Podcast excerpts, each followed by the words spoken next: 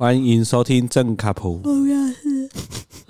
你想象大家听众都是满心期待的，真的吧？大家会期待吧？然后每次打开都听到你在打哈欠，因为我们录音都是夜深人静的时候，哎，或是就一定要等到小咖宝睡着。对，像我刚刚洗完一轮衣服，然后洗完奶瓶跟碗，这真的要当当爸妈才有感觉。对啊，就是你的人生是从小朋友睡着才开始。对，我也觉得，就真的放松，看一下《单身即地狱》第二季。对，但小朋友睡着之后，你可能还要先度过一段做家事的时间。你要先把快速把东西做完。我觉得我们已经蛮有默契的，其实。对啊，就大家大概知道要做什么事情。然后今天第一个想要跟大家分享的事情，很好笑。什么？吗？什么？是我们上上次不是有聊到呃食物中毒，然后我爸去。哦，对哦，对哦。要去吃嘛，对不对？他是圣诞节去吃的。他说他是除夕夜去吃，哎、欸，除夕不是，除夕还没到，冬至夜去吃。哦哦哦。然后他跟我讲了一下那个状况，我觉得也蛮有趣的。然后我就跟他朋友嘛，男生朋友，嗯，两个人回到了那个出事的 buffet。哦。他说他一上去门一打，电梯门一打开，嗯，经理就站在电梯门口迎接他们。哇塞！然后就呃请他们到，他说是那个 buffet 的。座位的中间，笑死！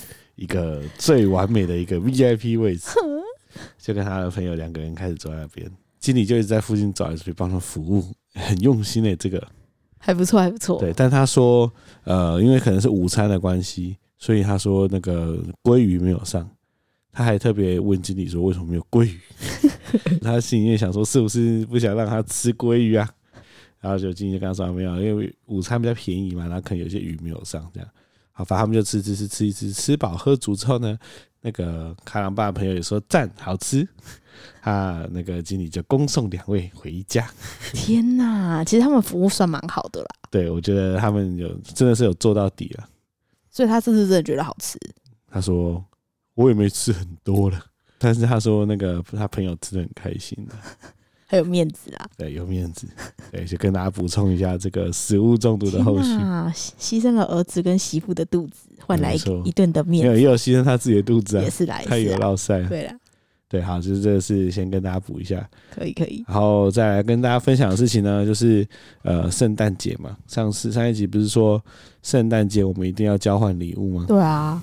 那那有交换吗？当天的状况呢，就是。我们首度带小咖宝去逛百货公司。对，因为我我们就是这话说，有一天啊，就是我最近终于有时间可以去上团课，就是健身房的团课，就感谢曾康的 carry。然后某一天，我跟同事约说：“哎、那我们不然就是晚上八点来上八点的团课好了。”当我坐计程车晚上八点的时候出现在中山站的时候。我下车那一瞬间，突然觉得我像神隐少女来到另外一个世界，因为一下车就讲日文的日本人在那边咕噜咕咕咕，然后我想说，我靠，就是现在已经开放成就是中山站都充满日本人了嘛？因为那时候又很接近十，已经是十二月了，所以整个中山站都是节庆的感觉。都是熙熙攘攘，然后圣诞树啊，然后有学校的那个社团在就这边大喊说什么我们要惩罚，请捐给我们钱之类的。然后那时候就觉得，我，我会学他们，他说我们是北一女大军仁爱社，十二月三号社庆的，对，他们会这样子，一个人先喊，然后他们会一起。对对对对对，就就是蛮可爱的。每个学校都这样。对对，我就是那时候心情好到觉得，不然就是给他们，因为我通常不会给。我会给那个赞助，就哇天呐！所以那时候我就回来就跟郑康讲说，我真的觉得我们真的太久没有晚上出去，而且是去那种热热闹的捷运站跟百货公司，所以就觉得说，哎，不如就趁圣诞节完成一个愿望，就是要三个人跟圣诞树拍照。所以我们的愿望很 很小。对，就是跟圣诞树拍照。对，所以那时候我们就设就是设定一个 setting 嘛，就是要吃一顿圣诞餐。吃完圣诞餐之后，就步行去中山站跟圣诞树拍照。那完美行程就是逛完百货公司，我们两个都可以选到自己开心的圣诞礼物。我要先称赞一下某人啊，挑选了一个完美的圣诞餐，是不是？先跟大家分享一下，在我心中完美的圣诞餐是什么样子。第一个，一定要亲子友善，没错。第二个东西不要用水煮包，没错。第三个里面的客人不要太多，对，对吧？对，啊，你这个这间餐厅完美的达成这三个 要素，没错，对？第一个亲子友善嘛，还有亲子蛮友善的，对啊。然后它东西呢，没有到，我不会说它超级好吃，堪吃，对。但是里面呢，只有我们这一组。对，那时候进去的时候，因为我还特别定位，我就找了一间松江南。它有点像家庭料理。对对对对对对，就亲子友善，然后觉得哎、欸，这家好像不错，而且它的主题是青蛙，就是九级餐厅，它不叫九级餐厅的，就是因为九级谁会想吃啦？就是、反正它就是以青蛙为主题一个餐厅，就很符合邓康的形象。关我屁事哦！对，反正我们就觉得，哎呀，这件好像不错。对，那时候还会特别去定位，想说，哇，应该圣诞夜应该爆满吧？就我没想到去的时候，只剩我们这一桌。去的时候还有一桌，然后我们坐下来，他们就走了，所以只剩我们这一桌。对，突然就包场了，我就觉得很好，很赞呢。要没有压力的吃饭是一件很赞的事情，因为当爸妈之后，你如果带小孩出去外面呢、啊，小孩一定不可以好好的坐在椅子上。所以他可能会哭、会闹、会把东西丢到地上、会尖叫，这种都对爸妈造成极大的心理压力。对，而且最近小咖宝他会打桌子，还会叫，他很爱打桌子，超爱打，然后超喜欢把东西丢到地上。对，对，所以当那天在吃的时候，发现包场的时候，我心里面一阵舒舒坦。而且老板跟老板娘人超好，对，重点是老板、老板娘人超好。对，但他们还提供了儿童餐，我觉得这是重点。对，所以我们在那边也吃了蛮多钱的。就是也还好啦，就七百多。我觉得蛮有趣的事情是我发现，自从有了小朋友之后，我们好不容易出门，我们花钱就会比较不会像以前一样那么斤斤计较，就会觉得说好，今天这个地方的气氛环境很赞，那喝完饮料再来一点甜点好了。对，就是我们会在一个舒适的环境会想要待久一点。对，因为这种环境真的太难得了。反正我们就是很开心的吃完圣诞大餐。然后在那个呃餐厅拍完照之后，我们就走路去中山中山站。我突然觉得，就我踏进中山站的附近的那个时候，我突然发现，哎，这个世界上的人其实蛮多的，很多吧？我很久没有那种感觉。对啊，你就跟我第一次去中山站的时候的感觉是一样的。而且你可以闻到的是。青春跟妹子的味道，对，就是那种节庆，然后是成双成对妹子啊，什么开心的节庆的味道。对对对，重点是年轻的味道。对，真的两个人在家带小孩，你会觉得那个空气会越来越家庭。嗯，对，所以我就是在那边吸呼吸了一下我的新鲜空气。嗯哼，然后就在那边逛百货公司。百货公司的目的是要自己买给自己一个礼物嘛？对，我就就觉得，其实我们两个算是没有什么物欲。其实我去之前。我唯一想到要买的东西就是内裤，就是觉得哎、欸，好像可以换，好像可以换一轮内裤。我也没想到什么，我本身也没什么物欲。对啊，我想说，要不然就看看吧，就瞎逛，瞎逛哎、欸，真的瞎逛。我们把那附近的百货公司都瞎逛一轮。后来我在路边摊买了一双室内拖，对，而且那个室内拖上面还是埃及艳后的脸。我已经选了一双还 OK 的，那个老板还在那边看超久，说：“哎、欸，你们两个是不是？”要偷东西，要偷东西，没有吧？对，我们花最多钱的就是在百货公司的时候去小卡宝的楼层，帮他买了第一双学步鞋。其实你在讲学步鞋之前，我根本不知道有学步鞋这种东西。就是学步鞋呢，顾名思义，就是因为宝宝他们开始会学走路嘛，所以学步鞋很重要一个点就是要是胶底，就让他们不要滑倒。那再来就是它不能太硬。学步鞋长得很像那种你想象那种帮洋娃娃穿鞋子的那种。鞋就是看起来很非常的迷你，对，我那时候看到就觉得说，哎、欸，应该四百块、五百块吧，想太多。然后穿一穿之后就，哦，这双现在一千两百多，嗯，九折哦。他的他那个学步鞋跟我的排球鞋一样贵，对，没错。它的布料很少，对不对？应该只有它的可能五分之一。那个才是专业啊！那个小孩子第一双鞋子没有挑好，他们讨厌走路的。傻眼，没错，总之反正我们就在那边挑，而且小爸爸还不给那个柜姐面子，柜姨、柜奶，阿姨，他看到阿姨脸就哭了，酸梅脸。对，他看说这个人要干嘛，在我脚上套这什么东西啊？还是在百货公司里面一二一二，因为我们在家平常就会一二一二，然后那天就死不动。他可能不习惯脚上有东西，我也觉得。反正就帮他买了一双破千元的学步鞋。哇哦！这就是我们买最贵的东西。对，他那天不是还有除了这个还有买别的吗？还要买什么？学步鞋哦，他的圣诞礼物很多诶，还有河马钢琴啊。那我自己在想，为什么我们俩会没有物欲这件事情？我觉得很奇怪的感觉，就你会突然会觉得，好像都有很多地方花到钱，你就不会想要太多要花在自己身上。我有看到那个 IG 上面就是有追踪品牌服饰，然后有推出东西，我还是会看一下。但是我如果真的评估我有需要，我还是会买。但是我都买很 CP 值很高的。对啊、关于穿着，我最近也在想，我发现我之前啊穿 Uniqlo 的一条裤子很好穿，然后我就买了三条一样的裤子。对啊，我觉得。这也蛮屌的，我出门都不用想要穿什么裤子，就是穿那一条，永远都穿同一条，换算也差不多。就是我会想说，哎、欸，我有什么配件要更新啊？譬如说丢了一件帽 T，我就可以再更新一件毛衣，但我不会一直用，无止境的买。这让我想到，我上次就是我之前前公司有一个很有质感的朋友，然后他都很喜欢买一些日本的潮物啊、潮衣之类的，然后他就一直在讲说，有一件呃日本的衣服很棒，叫 Beams。然后，但是呢，他刚好就在他的脸书上说：“哎，现在有那个什么亚马逊还是什么的，反正就是买很便宜啊。”然后我就看到我同事每个都在那边疯狂的加一加一加一，我就莫名其妙的跟着加一，然后我就买了一件 Beams 的大学 T 啊，大长袖大学 T，大学 T，它就成为我全衣柜最贵的衣服，两千四吧。哦，你有入差？没有没有没有，那一件最贵。哦，真的哦。对，然后我上次就是。跟我的一群很久没见面的朋友吃饭嘛，我根本就不知道我穿哪一件衣服，你下意识跟随便乱，对，我只找找一件长袖就穿。然后到现场之后呢，他们就说：“哎、欸，真卡郎穿 beans。”然后那个女的就拍我说：“哎、欸，你干嘛装潮啊？穿 beans？那、啊、你外面穿什么？Super Dry？” 哎、欸，听说现在那个足科工程师都不穿 Super Dry，因为有一阵子风靡。足科大家都工程师就一定要穿 Super Dry，现在他们好像变成。我现在发现没什么人穿 Super Dry，现在都变成你知道吗？冰风衣。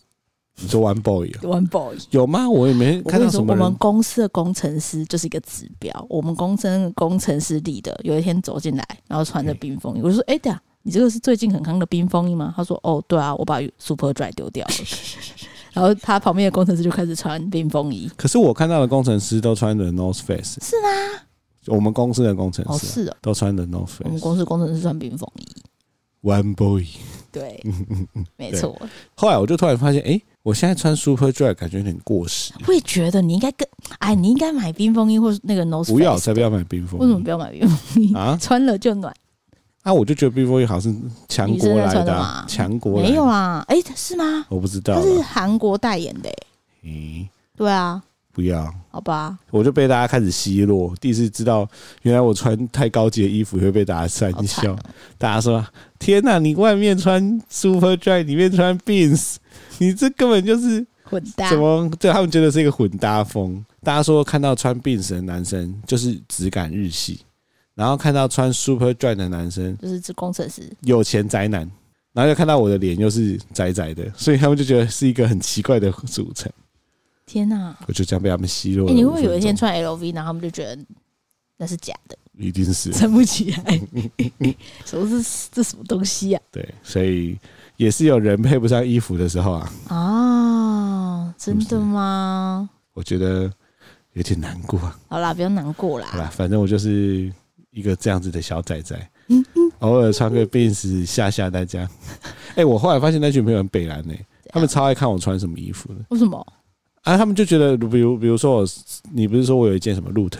对啊，你知道为什么会买那件 Root？你好像有一次活动，然后衣服，嗯，我不是猪味太重。我有一次活动，然后因为那个觉得自己的腋下味道太臭，猪味。对，然后我就怎么洗都觉得很臭，猪味。然后洗洗就不然把我的那个衣服 T 恤洗到都湿掉，所以我就跑去旁边的百货公司随便挑了一件 Root，然后就买了一件衣服这样。然后那件衣服也是我的朋友们只要看到就说。真卡郎请录的，是怎样？谁送的？哎、欸，你在你们那群的吗？你们那你在你们那群朋友里面，就是他们很喜欢我，就是那个就是乡乡下人担当。对对对对对对，他们喜欢看你，然后就会就会有点奚落奚落的。对对，有趣。对，就是他差不多是这种感觉。啊、对，真的。好啦，反你反正这就是我的 Root 跟 Beams 的故事。对，就是圣诞节没有买衣服哎。没有。对啊。那我圣诞节后来买了一双拖鞋，你买了两杯豆浆吗？我根本就没买我的东西。哎、欸，我有啦，我之后就是补买了一一个我的皮夹。对，但你最近买了一些东西，让我觉得有蛮有趣的，就是我们还要聊的第二件事情。什么？我买了什么？就是大家都不是都说有一阵子电竞很流行吗？就是你什么东西搭配电竞就会加两千块，对，滑鼠变电竞滑鼠，键盘变电竞，没错。我现在发现一个新商机啊，哦就是加宝宝也可以加两宝千块。宝水饺、宝宝馄饨，你买了什么？宝宝水片饺、宝宝馄饨、宝宝馒头、宝宝鱼片、宝宝粥。我们家充斥了宝宝系我们现在列商品，冰箱里面全部都是宝宝系列，而且我发现宝宝馒头其实就是小馒头啊。我觉得这让我想到一件事情：哼，宝宝系列其实跟现在的健身餐是一样的意思，我有点像。就是东西加的越少，可以卖的越贵。对对对调味料加越少越他们都会。标榜就是他们那个，比如说鱼片就是很高级的鱼肉，然后挑过刺，然后非常、欸大家知道宝宝鱼片的鱼是什么鱼吗？龙胆石斑龙胆石斑呢？哦，那个真的是很猛哎、那个我都没吃过的东西。我今天在煮的时候，突然觉得天哪，我不知道多久没吃到龙胆石斑了。我今天在喂它的时候，我就说：“哎、这这个白色的鱼是什么鱼啊？是龙胆石斑。对啊，我就突然觉得哇，我儿子怎么吃的比我还 好？他格雷多啦，对啊，所以我们家充斥了各种宝宝，那真的蛮扯的哎。比如说宝宝馒头送来，我就超好奇，什么叫做宝宝馒头？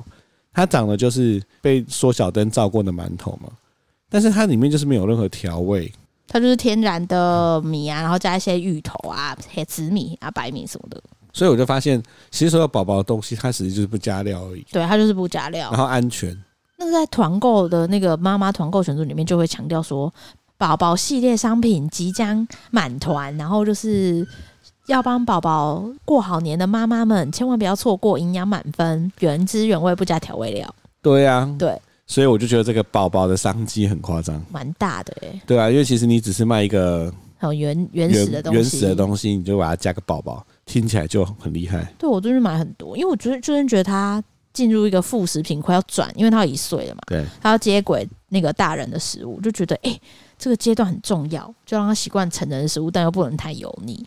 所以有可能会有人卖宝宝地瓜、宝宝白米，这也太但其实 over 都是地，瓜跟白米。对啊，这太 over 了啦，宝宝花椰菜、太 over，了这个太 over 宝了宝苹果、宝宝香蕉。之类的。但但就是我最近比较 OK，就是我觉得我最近买的东西还蛮实用的为，什么会有宝宝馄饨？我真的很好奇因。为馄饨不是很大，但是对，宝宝馄饨就是在灶房缩小灯，就是它可以一口吃进去，不会被噎到。那所有的东西都可以加宝宝啊，可以啊，你可以去看，你可以去研发、啊，只要把大的东西变小。对，你就可以，你就可以管，你就可以什么有创立什么卡郎的厨房，什么自从当了一位爸爸之后，我越来越重视小孩子的食物外面的。食物总是让我觉得不安全。不如自己做对对对对对，然后就说从此之后，我决定开始努力研发食物原汁原味的宝宝叉叉。所以我们现在要卖的是宝宝香蕉、你知道还有宝宝咖喱吗？宝宝咖喱，有啊，宝宝咖喱，然后还有宝宝宝佛，有宝宝佛跳墙，没有？哎、有宝宝佛跳墙。真的有宝宝佛跳墙拜。托，你知道年菜多猛吗？你知道我在团购团购那个群组里面，有一天就突然被贴说宝宝年菜开卖，妈妈们不要错过宝哦。宝年我想菜，说宝宝年菜到底什么什么意思？我就点进去看，真的有宝宝佛跳墙，我我太震惊了，你很震惊？太震惊了。所以真的宝宝年菜，有宝宝年菜，而且它还很多，它有宝宝时蔬煎饺、宝宝彩色蝴蝶面、宝宝炖饭，然后还有宝宝佛跳墙什么的，就超多的啊、那时候看到，我想说，哇靠，很猛哎、我看宝宝佛跳墙这样怎样？你知道你知道有很多人宝宝都出年菜，所以我要找到宝宝佛跳墙那一家。因为我那时候看到，我想说，哇哦，宝宝佛跳墙里面加了什么东西啊？还是要订一个来试试看。所以大家可以知道，这就是一个以前从来没有想过的一个经一个新的经济体对啊，宝宝系列。真的有啊。好，OK，对，好，这是我最近要跟大家分享的第二件事情。是吧？对，那第三件事情呢，是我们今天本来想说，呃，不知道要录什么的时候，结果今天一整天的行程，是我们最近近几年来我个人啊怎样？第一次感受到神在跟我讲话，天意啊，天意啊，真的这件事情荒唐至极。是哦。我们先就是，我们先从最刚开始讲起好了。今天是我跟某人都请假的日子，对，那你可以先跟大家分享你在请假的事由上面写什么？哦，我写说年末申请年假，修补家庭关系。没错，对，所以我们本来的意思是希望可以透过今天的休假，让彼此可以你知道重温，有一起约个会啊，嗯、感受一下没有小孩的生活。没错，对不对？然后我们在前一天就在讨论说，那我们今天要干嘛？我们先选定了一件事情，是我们想要看《阿凡达》，所以那因为《阿凡达》的片长非常的长，所以它就会占据我们这个小约会的一半的时间。对不对？嗯，所以我们就只剩下早上要干嘛？那早上要干嘛呢？你那时候就很不经意的说，那不然就去钓虾。我那时候听到就觉得，哇，好卡，刚好啊，好久没有，真的很久没钓虾了，就觉得很开心，觉得这个弥补家庭的方案赞。好，所以呢，小弟我刚好又买了一个新的钓组，就很想要尝试嘛。好，但是呢，我在昨天晚上洗澡的时候，就突然觉得有点隐隐约约觉得有一点不对劲。所以我觉得钓虾是一个我的喜悦大于你的喜悦的一件事情。但是我们如果是要弥补关系的话，也不能说弥补关系。我们如果是想小约会的话，应该是要做一个我们两个得到的喜乐要同样的事情哦。所以我昨天就打开我的手机，打开我的 Google，打上了一个台北情侣。约会地点，你就是你会有这种行为，就代表之前我们交往期间，你就是完全没有想过约会到底要干嘛？没有，我已经先想了几个，但我觉得都不太适合，因为你要知道，我们的时间只有一个早上，而且那个早上还要送小咖宝去上课，晚的那个早上，所以他不能去太远的地方，然后电影院又绑在信义区，是因为这样，所以我想了几个，比如说泡温泉，比如说去哪里逛，都不可行的，因为他不能一个早上煮完，所以才这样看。好，反正看来看去呢，找到一个最有可能的替代方案是去爬象山，爬一爬之后，中午去附近吃东西啊，去看电影这样。所以我昨天就想说，好，如果今天天气超好的话，我们就去爬象山。但我心里面还是有点想掉下的，但是不是有点想，你整个人的气就是我要掉下。但是呢，我心里又觉得不能做一件只利我不利你的事情。好，那就到了今天早上，我还特别调了闹钟。因为我想要送早一点送小咖宝去学校，这样我们比较有时间，不管是要去爬山还是钓虾都 OK。那今天早上我闹钟调七点，我醒来的时候呢，你就说再让小咖宝睡一下，因为他昨天没睡好。我就好好好，就让他睡一下。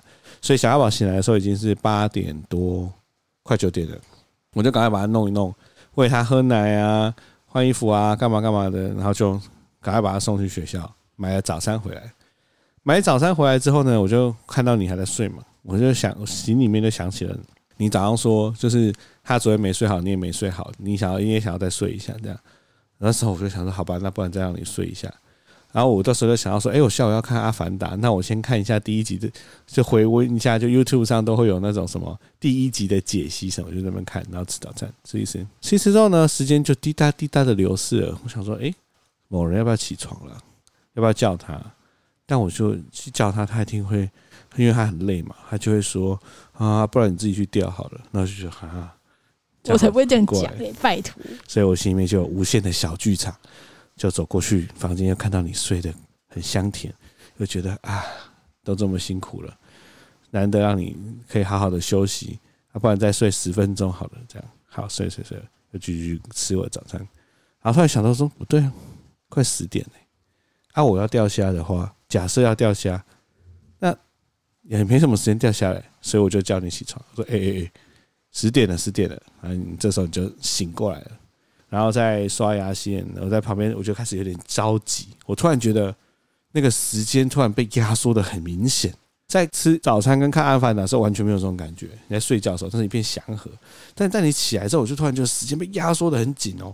我就觉得说：“干，这这这到底能不能钓下？感觉钓不起来哎。”因为我们两点就要看《阿凡达》，现在十点，那我们还要考什么？我就开始想。然后来你你就弄完之后，你就出来说，应该只能钓一个小时吧？啊，我现在先讲，事后是就充满歉意的。但是我那个时候情绪是有点小爆炸，小爆炸的原因是因为我觉得，哇，我。今天早上就是这么早起来，就想要赶快把小咖宝送去学校，就他又没睡好，又只要跟他多睡一会，然后回来之后，就是我一路当中匆匆忙忙，然后回来之后呢，看你再睡，想说好，让你多睡一点，就到后来只掉一个小时，一个小时的掉下到底要干嘛？我就突然我的内心就炸裂了。但炸裂的同时，我又觉得说不可以炸裂，因为这是要约会的，是上修补关系的。炸裂了之后，就反而让关系更破灭。但是心情已经炸裂，所以这时候我就跟你说，我出去领个钱，我要平复一下我的心情。这时候我就拿着我的钱包出去外面，吹着冷风，在思考着今天早上到底发生了什么事情？为什么为什么不能掉下，只能掉一个小时？到底是哪里做错了？我就开始走走走走走，街上的冷风就这样吹在我的脸上，我就突然觉得，啊，干嘛执着钓虾呢？钓虾有什么好的呢？重点是，重点是两个人的关系啊！所以，我就开始在说服我自己，说，不开心的钓虾跟这两个人开心的去玩，我到底要什么？大家觉得不行，我现在心情真的好想钓虾，我已经受影响了。我现在去爬象山，我我满脑子都是想钓虾。然后后来我就开始，我就领完钱走回来的时候，我终于得到一个结论，那个结论就是啊，是我自找的，就是是我自己不叫你起床的，所以后面的时间才压缩成这样。哎，我的是傻眼啊！因为从我的角度来说呢，我昨天晚上就跟着跟他说，你明天送他去学校之后，就把我叫醒。但是你。今天已经预设了，你把我叫醒之后，我会叫你去，我会叫你自己去钓虾，这就是第一个错误的假设，因为我心里就知道说今天是个约会的行程，所以不管怎么样，我都会起来。然后为什么会让小咖宝多睡？是因为他最近感冒，然后昨天鼻塞非常严重，大概哭闹了四五次，所以我觉得他很可怜，几乎没什么睡。所以我就说啊，那不然让他多睡一下，也就是半小时左右。但我不知道他睡那么久，对。然后你送他出去的时候，基本上我就是昏迷，所以我基本上就是可以理解成你送他回来，我你就会叫我，我就会忙起来的行程。但是没想到，就是我起床的时候，我那时候看手机，我想说干是什么？现在是几点？现在是十点十点了吗？为什么干？为什么是十点？为什么没人叫我？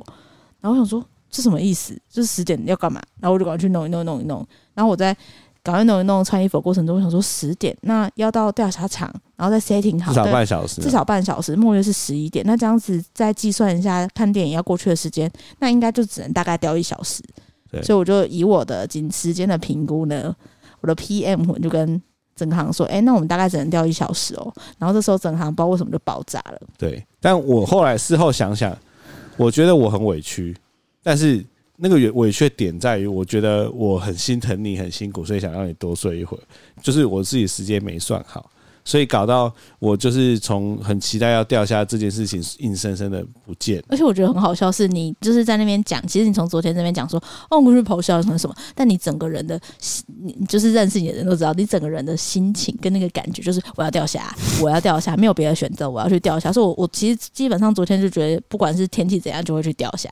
然后今天起来，我就觉得说我只是就时间上评估给你听而已，我还提供方案给你，就是哦，你可以就是哦掉到虾之后先。不要考，然后这样就可以钓两小时，或是你可以一个小时半，然后再赶计程车去都可以。就是你要请他代客料理都可以，还提供方案给你。然后这个人就是不知道在干嘛。那时候就觉得说，反正现在的时间已经压缩成这样子，不可能钓虾了。反正之后他就送出去之后，我就哦，我在家自己吃，我就是默默在这边吃早餐。他说哦。出去好啊，那就去吃。反正我心里是打定主意，就是钓虾，至少你会开心呐、啊。然后到钓虾场才发现，钓虾场跟我们十一点才开。对，我觉得超瞎的。对，是瞎砸掉。我们两个就是妥协，说好好去钓，去去钓虾，去钓虾。然后到钓虾场才发现，干根本就没人，根本还没开。对，就一只狗在那边看我们。我说哦，嗯嗯，我说哦，等到十一点，老板娘才来。对。然后呢，先跟大家讲那个状况。某人很不爽，我的心情呢没有到不爽，但是我就是闷闷的，就觉得说怎么搞成这样。那基本上因为某人在不爽嘛，所以我们就是有点同床异梦，就是我没有想跟你讲话，坐在旁边，然后各钓各的嘛。我就这边弄我的新钓组，然后你就是在那边请老板娘帮你弄怎么公干嘛。那整个钓虾场呢，因为一开门我们就进去了，所以只有我们两个人，配着那个电子音乐。那就开始钓，那这个钓虾的过程呢，好不好？先跟大家讲一个小常识，就是水太冷，虾子是不吃饵的。所以我们那时候刚去，它水温也还没有开始加温，所以虽然说他说会有很多虾，但都钓不太起来。那我在尝试几次之后，哎，我就开始有钓到了。我先跟大家讲以前我们两个钓虾的状况，就是我拉起来之后，某人就说：“哇，好厉害哦，好大哎，什么的。”但现在的状况就是我拉起来之后，我就默默的把虾子解一解，然后放进去，然后再换一个饵，然后继续钓。又是一阵沉默，我在边钓虾我就边思考，到底是怎么样会走到这个田地的？哦，你有思考出答案吗？因为我一直在想说，我们不是在弥补关系的吗？怎么会变成这个田地呢？关系更恶化了。对，后来呢，在我就开始陆陆续续有钓了几只吧，我大概钓了五六只吧。那就看到某人呢，我转过去看你的时候，你就是有一股抑郁之气在你身上流动。那基本上呢，你也都不太鸟我。更奇怪的是。你竟然都没有起竿，对啊，你就是好不容易拉起来，然后是空的，然后空的呢，我也不敢，我也不敢说什么话。以前如果跟你讲说，哎，那你要不要试试看什么？哎，你要不要怎么样？不敢讲话，我就默默看到空的就没事没事，我掉我的。所以就是继续这样子，就是宁静的空气缠绕在我们两个身边。那一个小时呢，基本上就是我有钓了五六只嘛。那某人就是一直拉空，一直拉空，然后你拉空到后来，我感觉到你的怒火，你的抑郁之气已经转变成怒火了。我想说，我今天到底来干嘛？我干脆在家睡觉好了。就是那么珍贵的时间，为什么我不在家睡觉？对，把我的剧追一追。所以后来就是在差不多，我还记得很清楚，十二点十二分的时候，你又拉起来，又是空了一次，你就说我不想钓了。然后对啊，我就不想钓了。然后我那时候想到，干。好了，不要不要不要！但先跟大家说，这那间钓虾场呢，有一个规则，他们前一天的虾底很多虾子，所以前面的三组钓客是不可以买一个小时的。前面的三组钓客最基本都要买两个小时，所以我们那时候要付钱的时候，老板娘就说：“不好意思，那我们因为你们是第一个跟第二个，所以你们两个一定要买两个小时。”所以我们基本上是从十一点二十要可以钓到一点二十，但某人在十二点十二分的时候。大概是空拉了第四次的时候，你就暴怒说我不想掉了，然后我就我就不敢讲话。我说当下我觉得好像说什么都不对，我就默默的继续掉我的。然后你就说到十二点半我不想掉了，然后我就这样说，好好好，就到十二点半这样。然后后来就继续掉掉掉掉掉，到了十二点三十五的时候，我我那时候想说，诶，还可以钓吗？我还可以钓吗？然后就看你好像没什么动静。我心里面就觉得说啊，好，我应该还是可以钓的吧，我就继续钓，然后就突然一拉，又是空的，你就怒说好，不钓了，我去上厕所，我去上厕所了，然后就走了。然后这时候我就想说啊，看好好，我收我收，我也收我也收，我就把我的那个杆子也收起来。收起来之后呢，我就拿着那两个那个我们的时间单去跟老板娘讲，说哎，老板娘，我们就先不钓了，这样。然后老板就说，哎，不好意思，可是我们没有办法退钱。我说没关系。没关系，就是我们就先不钓了，我们就我们钓几只就烤一烤吃一只这样。然后老板娘人超好，他就说啊，很不好意思啊，就因为今天这水还有点冷啊，所以那不然他就给我了我一斤的冷冻的泰国虾。他说不然这个给你们烤。这我现在是吃到老板娘，他人真的超好。然后我就想哇，一斤一斤大概有十只，我想哇太赞了。然后等你出来之后呢，我就说哎，老板娘给我们一斤的泰国虾。然后你就说那你钓几只？我说我大概六只吧，诶，现在感觉十六只还还行啊，就时间也还够嘛，因为我们两点才看，所以我们想说那好，那就烤一烤好了。这时候的气氛还是算蛮凝结的哦。然后后来我就说啊，那我先收杆子，你帮我先把虾我钓的虾子拿去旁边洗。你说好，你就把我的我虾网拉起来，发现。你没有虾子啊？没有瞎子，你完全没虾子，因为我先拉我的网，我，我先拉我的网，我想说，反正今天零只，然后就拉起来就拿去放。然后我想说，那再看你的，就拉起来就嗯，就他虾网破一个超爆大洞。我的虾网破一个大洞，所以大家可以想象啊，我的虾子解下来放进后面，喂，就我甚至怀疑他钓的都是同一只。你说，你是说他就跟他的虾朋友说，哎、欸，这个好玩，欸、好玩，好玩。然后吃上来之后解下去就，喂，又再玩一次，对。当那个六福村的滑水道在玩，老天爷就是要跟我讲话，他就让我的虾网破了一个他妈超大洞，那个洞大到你知道我钓了六只诶，理论上应该还会留个一只在里面吧？没有，他们六只都游走，就是洞是就是这么大的一个洞。然后后来呢，我当当下我就觉得我没有觉得很生气，我也没有觉得很难过，我觉得这是老天爷在跟我讲话，认真。我觉得老天爷在跟我说，你不要再执着了。就给你掉六只一场空，所以我就拿起来说：“哈，没关系啊。”我就拿拿去给老板娘。我我是那种很潇洒的，就跟老板娘说：“哎、老板娘，网子破了，我我的虾子都不见，哈哈哈哈！”这样，然后老板娘就觉得很不好意思，她又给我一斤的冷冻虾，所以我们俩突然多变成两斤的冷冻虾。反正当下我看到那个虾网破洞，我就觉得就是老天爷在给我一个赛嘛。然后我就突然想想到，老天爷又也给我另外一个赛所以你今天什么虾都钓不到。所以老天爷其实在同时跟我们两个人讲话，他在跟你讲说：“你不要再生气了。”你生气？你没有啊，他如果不要让我生气，他应该让我钓一直钓很多虾。但是他就是要让我很生气，所以他就他故意一直激怒你之类的。那他故意激怒你到你想说好啊，结果看到我钓起来的虾子一直。其实如果十二点半没有停的话，你继续钓，其实你也没有虾子可以。你说哦，那只虾子继续玩，钓到十几只哎，嗯，好像是哎，对，哎对，如果这是掉到一点二十。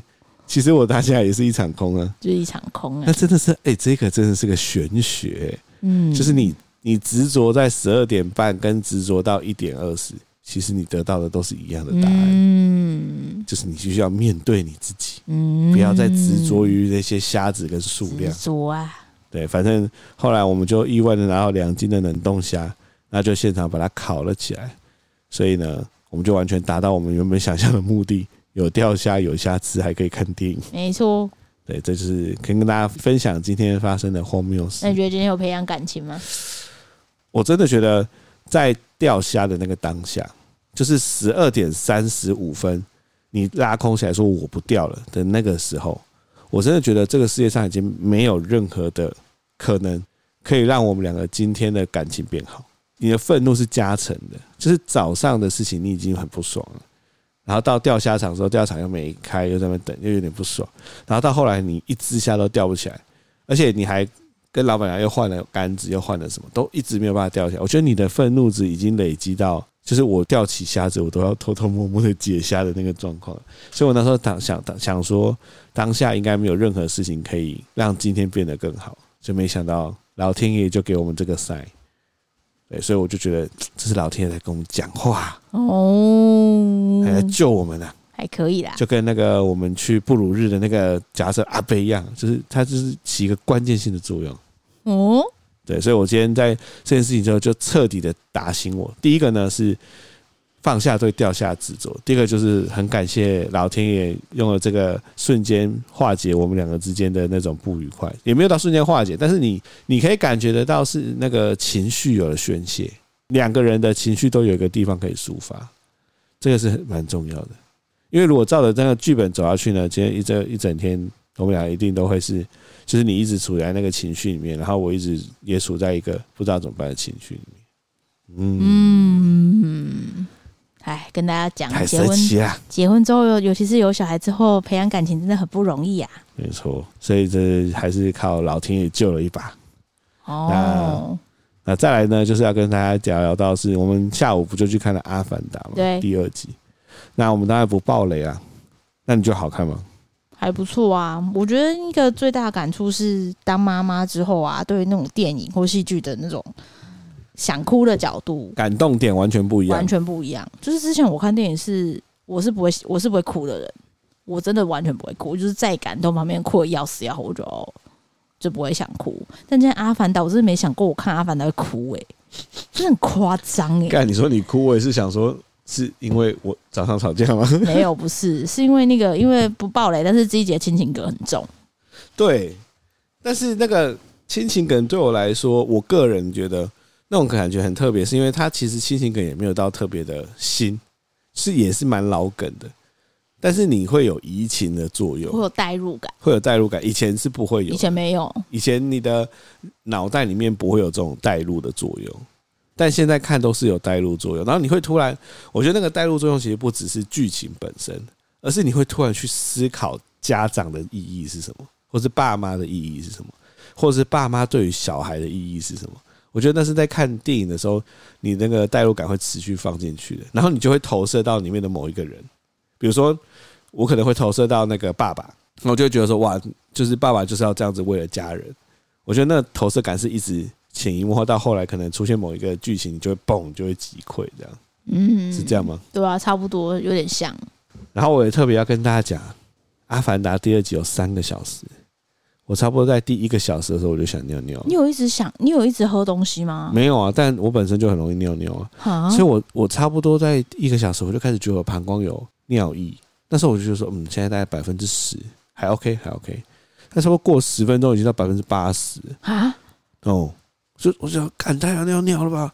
然后想尿尿到，就是我还记得那一幕那个地方是在什么地方，就差不多是在中间那边开始在海洋奇缘的时候，我就想刚好尿尿，但我转过去看，我们为了要选一个好位置，我们坐在超中间的，所以我要出去，我要经过六七个人，我就说干不行了，这样出不去，然后我就好尿尿，后来我就是有两只脚 脚底把自己太有笑，鸡鸡夹起来，真的太想尿尿了，干。也跟大家讲，这部电影精彩的点就在于在后面。其实我我我有点忘记我想尿尿，因为后面真的蛮精彩的。对，后面不错。对，但就是在整部电影看完之后，我去尿尿啊，我觉得，哎、欸，原来我可以尿这么久哎、欸！你真的去超久、欸我，我大概尿了三分钟不停哎、欸。我以为你在大便，没有，我我从头到尾都在尿尿，太扯。而且那个尿尿感觉很神奇哦。以前你尿急的时候，或不应该说以前你很想尿尿的时候，你就是尿尿嘛。然后你就会觉得你的尿液在排出嘛，对不对？你的那个想尿尿的感觉，酸感会越来越少嘛。但是我那时候，我刚才尿的时候，前一分钟哦，这就前六十秒，我的那个酸感是从头到尾都一直从持续。太扯了吧！就是我看到我的尿出去，但是我没有那种尿意变少的感觉啊！哇！超神奇，然后就一直尿一直尿，然后我旁边的两个男的也差不多跟我尿一样久，他们都是阿凡达出来的。对啊，尿尿尿尿尿尿尿尿尿。然后后来我就想说，哎、欸，我现在如果参加那种什么世界尿尿最久比赛，我搞不好还可以可以哦得到名次，可以哦。就尿尿尿尿完就觉得。哦，世界又恢复正常。哇，你还可以憋到最后，你蛮厉害的这种程度。对啊，而且他最后那个字幕身上还没给我跑一堆动画，我想说，干，我看我真的不行了。现在有什么彩蛋，我也不想看。对啊，不知道有没有彩蛋？有彩蛋吗？不知道啊，大家去查一下。但我其实蛮推荐这部片大家去电影院看的，就是最好是选哦，也给大家一个我们今天的心得：如果有 IMAX 跟三 D 要二选一的话，我们建议选 IMAX。嗯。对，就是荧幕越大越好。三 D 倒觉得还好。其次啊，其次。对啊，对啊，所以就是《阿凡达》，因为大家都笑说《阿凡达》第一集是风中奇缘嘛，第二集海洋奇缘，海洋奇缘，对，差不多啦。但是我觉得他。在看的过程中蛮享受的啦。我觉得以不同的角色看，真的会差很多。因为我记得我跟郑航说，我有个朋友，他就是 gay 嘛，他就是就就去看，他就说他觉得剧情单薄，他只是看了三个小时的国家地理频道而已。然后那时候看到想说真假，但我今天看觉得完全不一样的感觉。欸，你的情绪会很重，很满，就是情绪很满。就是里面对于动物，就是人类对这个大自然环境对动物的伤害、伤害，然后跟就是家庭，然后小孩子就觉得，对，就我跟你一样，我在他们就是比如说哦，里面有一些家庭的桥段的时候，我就也会带入，就是哦，父母对小孩子来说，其实他们小孩子看到的父母可能是怎么样，他们希望得到父母的肯定等等的，对。对，然后就觉得哦，对，可能是这样，但我真的是对于那种亲情梗，尤其是这种生离死别，我真的是。没办法，hold 不住，hold 不住哎、欸。对，但呃，我们这当然不算爆雷啊，不过他们会会让大家 hold 不住的点，你会大我我先说会蛮惊讶的。对对，就不是你不是觉得很老梗的那个地方了。对啊，对啊，但就觉得是一个还蛮值得去看的。我觉得可以啦，可以去看啦。对啊，好啦，那今天给你点歌。啊、哦，我今天想点那个泰山里面的有一首歌，因为今天就是看完电影之后，觉得妈妈这个角色真的是很不容易，所以就觉得想点泰山里面的歌，就是那个星星在泰山失去父母之后唱歌给他的听的歌，叫做《You Will Be in My Heart》。而且你刚刚点的那个版本，好像跟我之前听的不太一样，是吗？对啊，这好像是 soundtrack，是原声带，可能你之前听的是人声的，但这个也是有人唱啦。你那个好像比较有点唱的更有感情的版本。嗯，好，那今天就这样了，得了。